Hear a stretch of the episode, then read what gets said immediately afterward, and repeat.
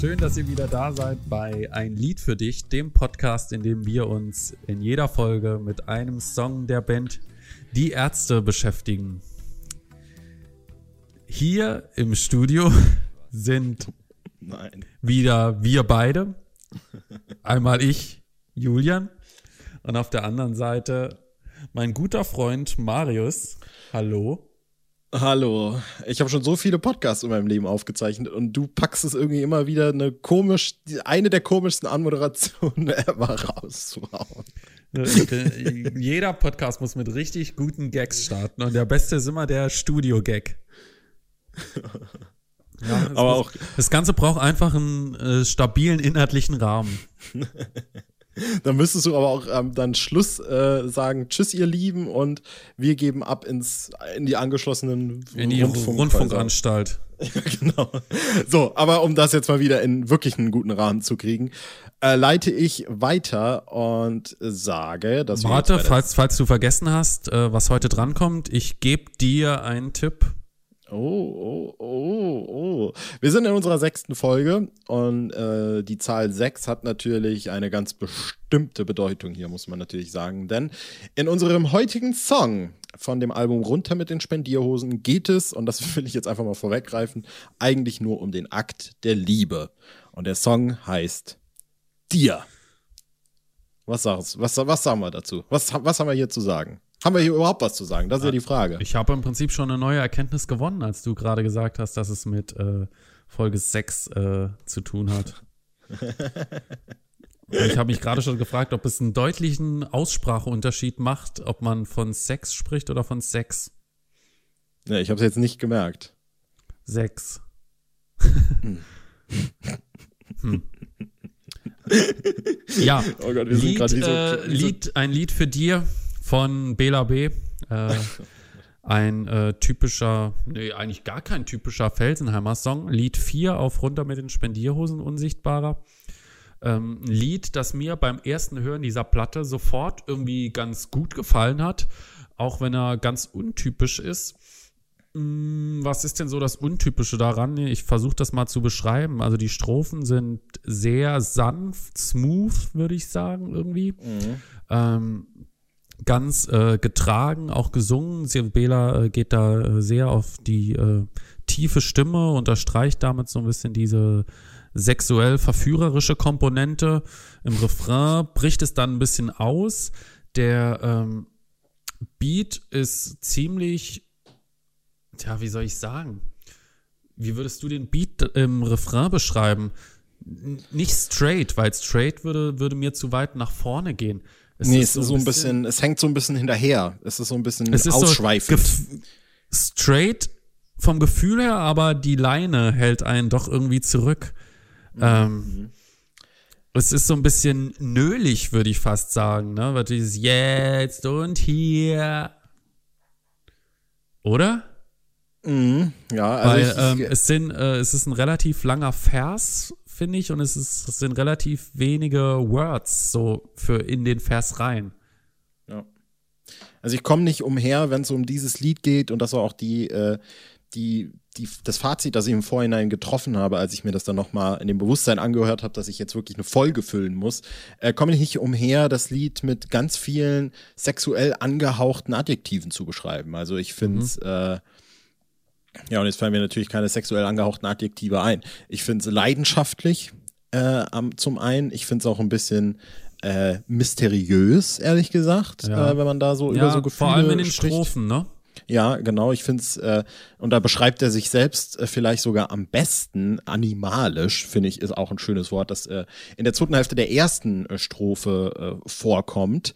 Ähm, und das sind ein paar, tatsächlich so ein paar Sachen, wo ich dem Lied auch, äh, und das ist vielleicht auch so das Ding, ich finde, das Lied ist so ein schwarzes Schaf in der Diskografie. Nicht unbedingt Qualität, der Qualität wegen, sondern einfach der, der Stiefmütterlichkeit, äh, mit der es behandelt wurde seit jeher. Ähm, denn ich, Ich glaube jetzt nicht, ob. Ja, bitte? Also ich weiß auch gar nicht, wie das in Fanlagern angenommen ist, das Lied. Ja. Das ist äh, völlig, also das ist, läuft völlig unterm Radar, meiner Meinung nach. Ähm, ich kenne keinen, der das Lied mag, weil auch keiner über dieses Lied spricht. Aber ich glaube, dass es auch keiner wirklich so blöd findet. Ja. Wobei runter mit den Spendierhosen Unsichtbarer ja auch sehr gespalten gesehen wird, glaube ich. Ne? Mhm. Unter anderem wegen solcher Songs, könnte ich mir vorstellen. Ja. ja. Und es ist vielleicht auch, weil du den, den, den thematischen Bogen am Anfang so ein bisschen aufgemacht hast. Ich finde, es ist ein untypischer Bela B-Song in dem Sinne, als dass es eine finde ich, eine Stimmung erzeugt, die es in der Komponente der Ärzte vielleicht sehr selten gab bis dato und auch bis heute, ehrlich gesagt. Aber auf der anderen Seite finde ich, ist Bela B trotzdem seit jeher, vor allem auch seit der Reunion, finde ich ehrlich gesagt, ein mhm. Garant dafür, wirklich ernsthafte Liebeslieder zu schreiben, wenn es um sowas geht wie äh, für uns ja. Äh, was in diese Richtung sehr cool ist. Und diese Lieder mag ich auch immer sehr gerne. Liebe und Schmerz, äh, nochmal so ein Ding. Ja. Und ich finde, in der Tradition kann man dir schon irgendwie einreihen, auch wenn es, wie gesagt, stilistisch vielleicht ein bisschen gerade aus dieser, äh, aus dieser Fraktion dann doch irgendwie herausfällt. Mhm. Also die Strophen finde ich auf jeden Fall super atmosphärisch. Mhm. Und dieser Refrain fällt da so ein bisschen raus. Das wirkt für mich so ein bisschen wie zwei zusammengesetzte Teile, die nicht optimal aufeinander abgestimmt sind. Mhm. Mhm. Weiß nicht, wie es dein Gefühl ist, ja, wir haben ja gerade schon mal über den Refrain gesprochen, dass das, also der geht ins Ohr und der gefällt mir eigentlich auch ganz gut, aber irgendwas ist da dran, was mich so ein bisschen äh, triggert. Ich weiß nicht genau was. Kann es schwer beschreiben. Und also ich habe immer so ist es halt auch als Lied vom Aufbau her nicht so übermäßig spannend, weil Strophe, Ref, Strophe, Strophe, Refrain, Strophe, Refrain, Strophe, Refrain, Refrain. Ja, gibt auch keine Bridge oder sowas. Also es ist dann doch sehr meandernd, könnte man fast sagen. Ne? Mhm. Es gibt noch ein Solo, das man vielleicht erwähnen könnte. Das mag ich nämlich auch ganz gerne. Ähm, aber Stimmt, dein, ja, das ist ja dann quasi der C-Teil.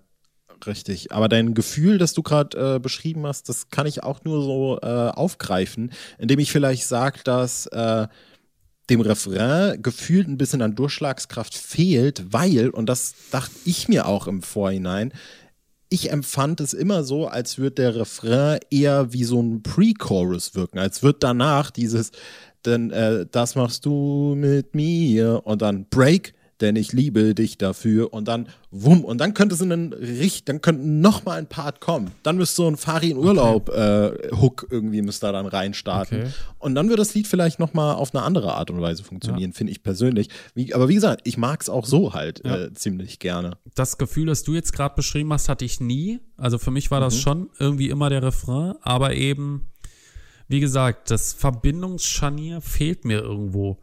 Mhm. Weil äh, der Übergang ist auch so krass irgendwie, ja, weil es vorher so extrem zurückgenommen ist, auch mit der Stimme, ja, in diesen tiefen Lagen. Und das weiß ich durch dich. Und dann geht das aber so, es ist jetzt, ja, und wird ja dann fast, äh, ich habe das eben als nöhlend beschrieben, ähm, weil mir kein besseres Adjektiv eingefallen ist, aber ich finde, dass der Bruch ist so deutlich und ähm, Okay, ich habe einen Take.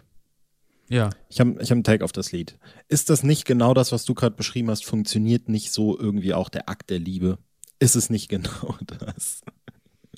dass es mal ruhige Parts gibt, dass es da noch mal Sachen gibt, wo man einfach mal rumnölen muss. Vielleicht ist es genau das, vielleicht ist genau das, was das Lied äh, sein will und vielleicht ist es auch genau das. Mhm. Es ist halt die Lauer vor dem Überfall. Es ist das Kribbeln wirklich überall. Ja, genau das ist das Lied. Das klingt für mich total schlüssig und ist auch nachvollziehbar.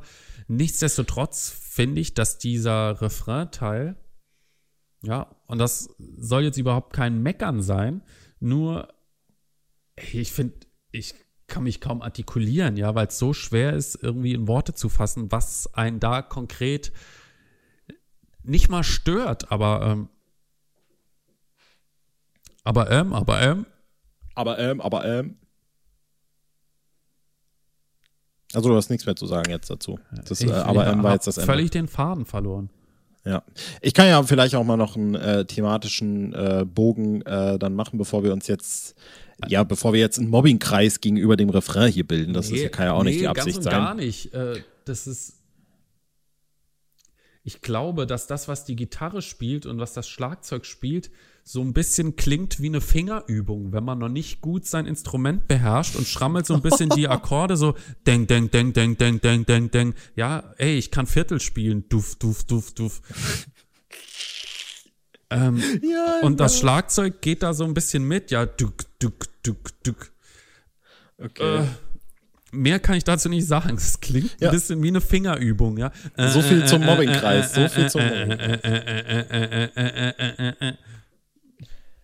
Also, ja, komm, ist jetzt mal. ey, was ich, ich, hätte ich hätte ich hätte es vielleicht eher so gespielt. Denke, denke, denke, denke, denke, denke, denke, ja, ist jetzt hat wahrscheinlich keiner verstanden, aber äh, du du weißt was wie ich Rock meine Hudson. und Ich sag, für uns ist es okay. Äh, worüber ich noch gerne reden wollen würde, also zum einen, ich habe ja schon äh, ja äh, ausführlich äh, und ausufernd beschrieben, äh, worum es in dem Lied geht und wie Bela B. das auch in seiner Detailverliebtheit äh, beschreibt. Ähm, was ich aber ganz ja, ganz, ganz lustig finde, ehrlich gesagt, irgendwie ist, dieses Lied hat halt auch also eig eigentlich wäre das Lied für mich ein typischer Anwärter für so einen Songtitel, der nicht per se was mit dem Lied zu tun hat. Ähm, Gibt es ja bei den Ärzten im, im Repertoire auch Unmengen an Sachen, die vielleicht dann, also klar, irgendwie TCR auf auch äh, ist die Abkürzung für Taking Care of Rock, meine ich, ne? Und es geht, das Lied heißt dann, äh, und, und im Lied singen sie dann, wir kümmern uns um den Rock. Ähm, und vielleicht wäre es hier auch ein guter, äh, ein guter Anwärter gewesen, zu sagen, vielleicht geben wir dem Lied irgendeinen Namen, aber mir kommt das bei dem Lied schon seit jeher. Ich glaube, diesen Gedanken, den habe ich schon immer im Kopf, seit zehn Jahren, habe ihn aber noch nie irgendwie ausformuliert. Ähm, Denke ich immer, dass dieses, das machst du mit mir, denn ich liebe dir, am Schluss einfach nur da rein ist, damit die halt einen Titel für diesen Song haben. Also das ist ja das ist der große Reveal mit diesem Berliner Akzent, der da am Schluss Ja. reinkommt, dass so der Liebesakt nur zwischen Berlinern funktioniert Ja. oder so. Es, man hätte es auch jetzt und hier nennen können. Zum Beispiel hätte man auch machen können. Mhm. Oder die Lauer vor dem Überfall oder Ja. vor Hitze frier oder Zitter vor Gier oder, Oder sowas. TCF, Taking Care of Fuck. Eieieiei. Was würdest du denn noch sagen? Äh, Vielleicht kann man dazu noch ein bisschen reden.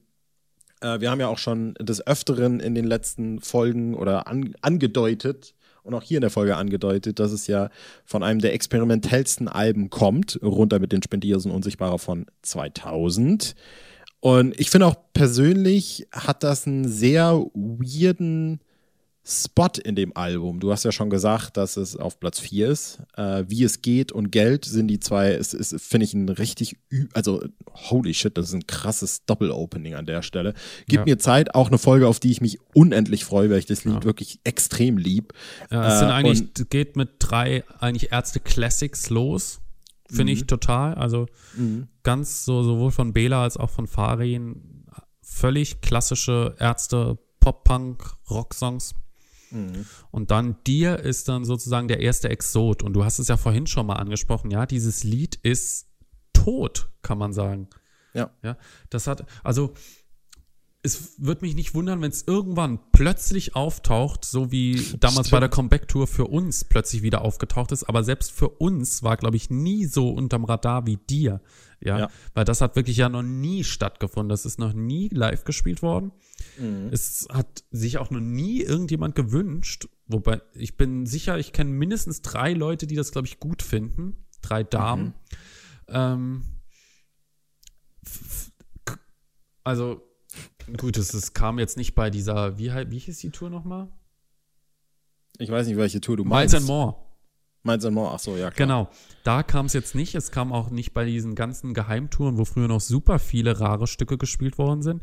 Mhm. Aber ich könnte mir vorstellen, dass die irgendwie in der Vorbereitung auf die Tour dann doch irgendwie nochmal so ein bisschen die Platten durchgehen und dann denken, es gibt ja noch dir.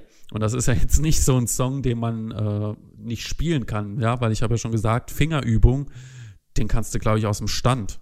Mhm. Denke, dass der live nicht wirklich gut funktioniert, Mhm. ähm, weil diese Strophen, glaube ich, live nicht gut rüberkommen. Ja.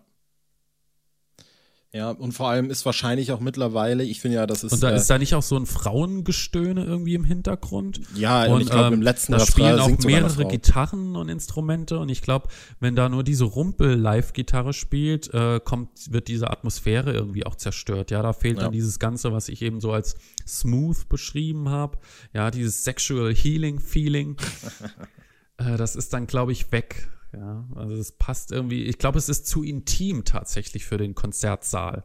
Ja, ja, und ich habe, äh, ich finde, das ist ein Thema, das wir eventuell, gleich kündigen wir das ja schon an, in der nächsten Folge mal ganz ausführlich besprechen können, äh, wie vor allem auch für uns ganz persönlich äh, live, der Live-Charakter der Band solche Lieder auch beeinflusst, weil da reden wir auch ganz oft drüber.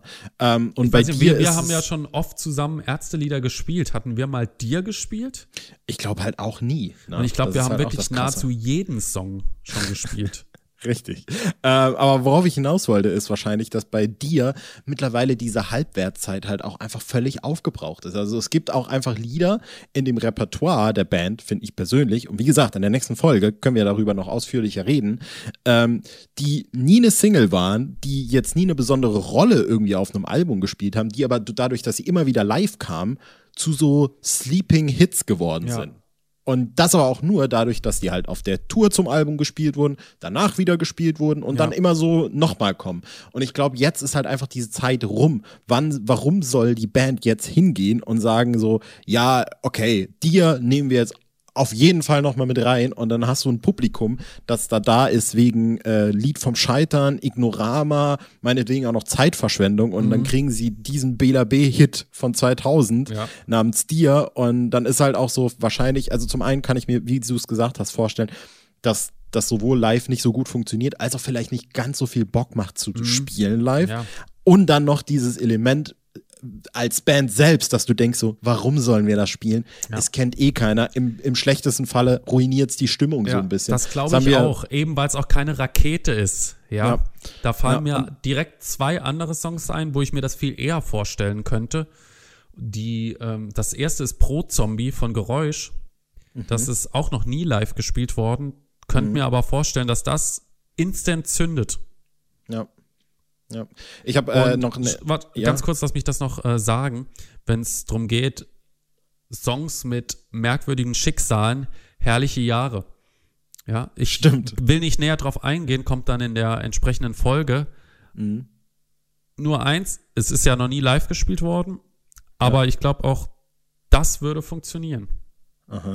Äh, ich wollte noch als, als, als Beispiel vielleicht zum Abschluss dann ein ähnliches Schicksal nämlich andeuten. Das, nicht ein ähnliches Schicksal, aber im, im, im Grunde be- belegt ist das, was ich meine, nämlich die Tatsache, dass äh, auf der letzten Tour, auf der ersten Tour zum Auch-Album, nämlich das Ende ist noch nicht vorbei, wurde das Lied jetzt auch völlig wertfrei, Das darfst du von Bela B, das ich in, in der Albumversion habe ich nichts gegen das Lied, find's cool, aber dann waren wir, waren ja auf dem ersten Konzert, äh, nachdem das Album erschienen ist, in Zwickau, Zwickau. im Mai 2012 und da wurde Das darfst du live gespielt und du hast halt dem Publikum als auch der Band eigentlich angemerkt, dass die in dem Moment gecheckt haben, so, ja fuck, das Lied funktioniert live nicht. Das müssen wir lassen. Und dann haben sie es, glaube ich, haben sie es dann in Frankfurt äh, an der Oder nochmal gespielt? Ich weiß es nicht. Sie haben es noch zwei oder zwei oder dreimal sogar gespielt.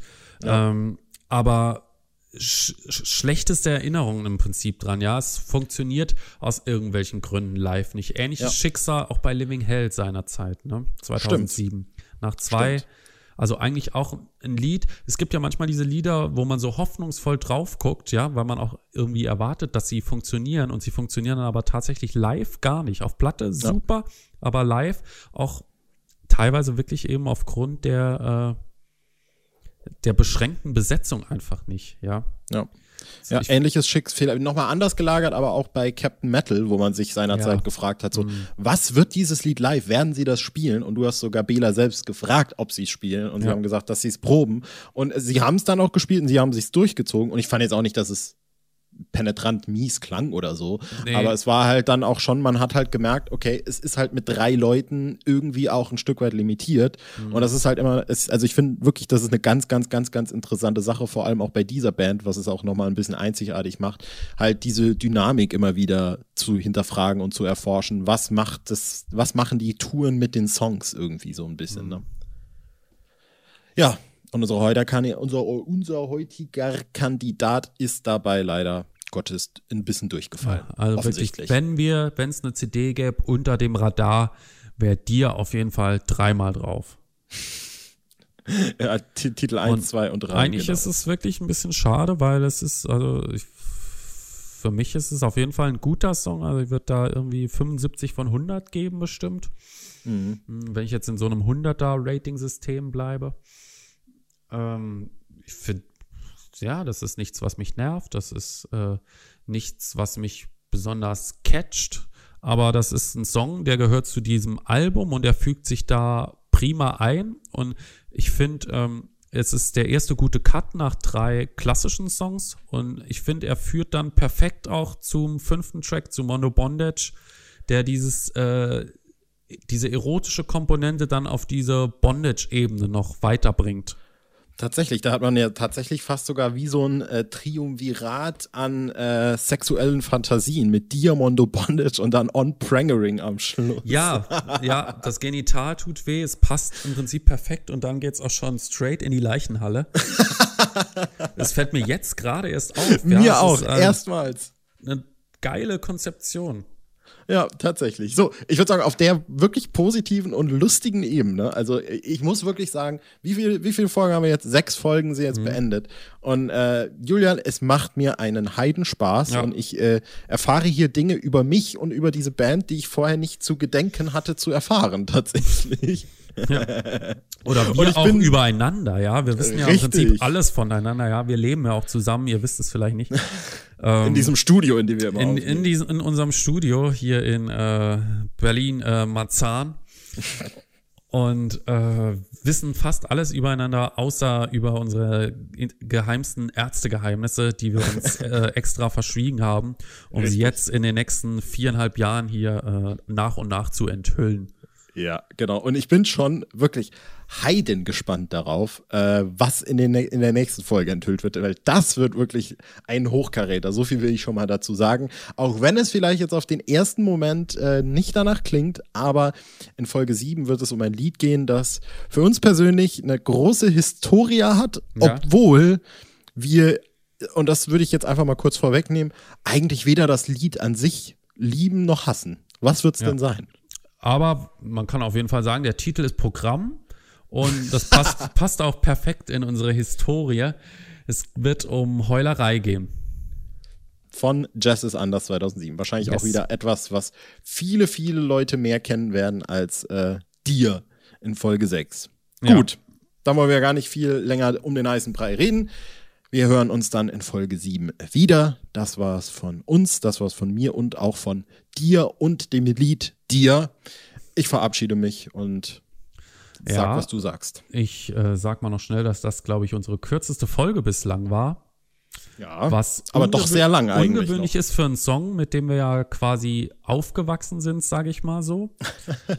aber wie gesagt, Under the Radar viel gibt es eben da auch nicht zu sagen. Ja, wir können uns die Trivia auch nicht aus den Fingern saugen, liebe Zuschauer. Ähm, wird der Song in der Biografie überhaupt erwähnt? Wahrscheinlich auch nicht, ja. Ich glaube auch nicht wirklich. Der ist veröffentlicht und in dem Moment wussten die schon nicht mehr, dass es ihn gibt. gut, ne? Gut. Aber wir waren ja schon am Verabschieden, also bis zum nächsten Mal. Äh, schlaft gut und bis bald. Danik, liebe dir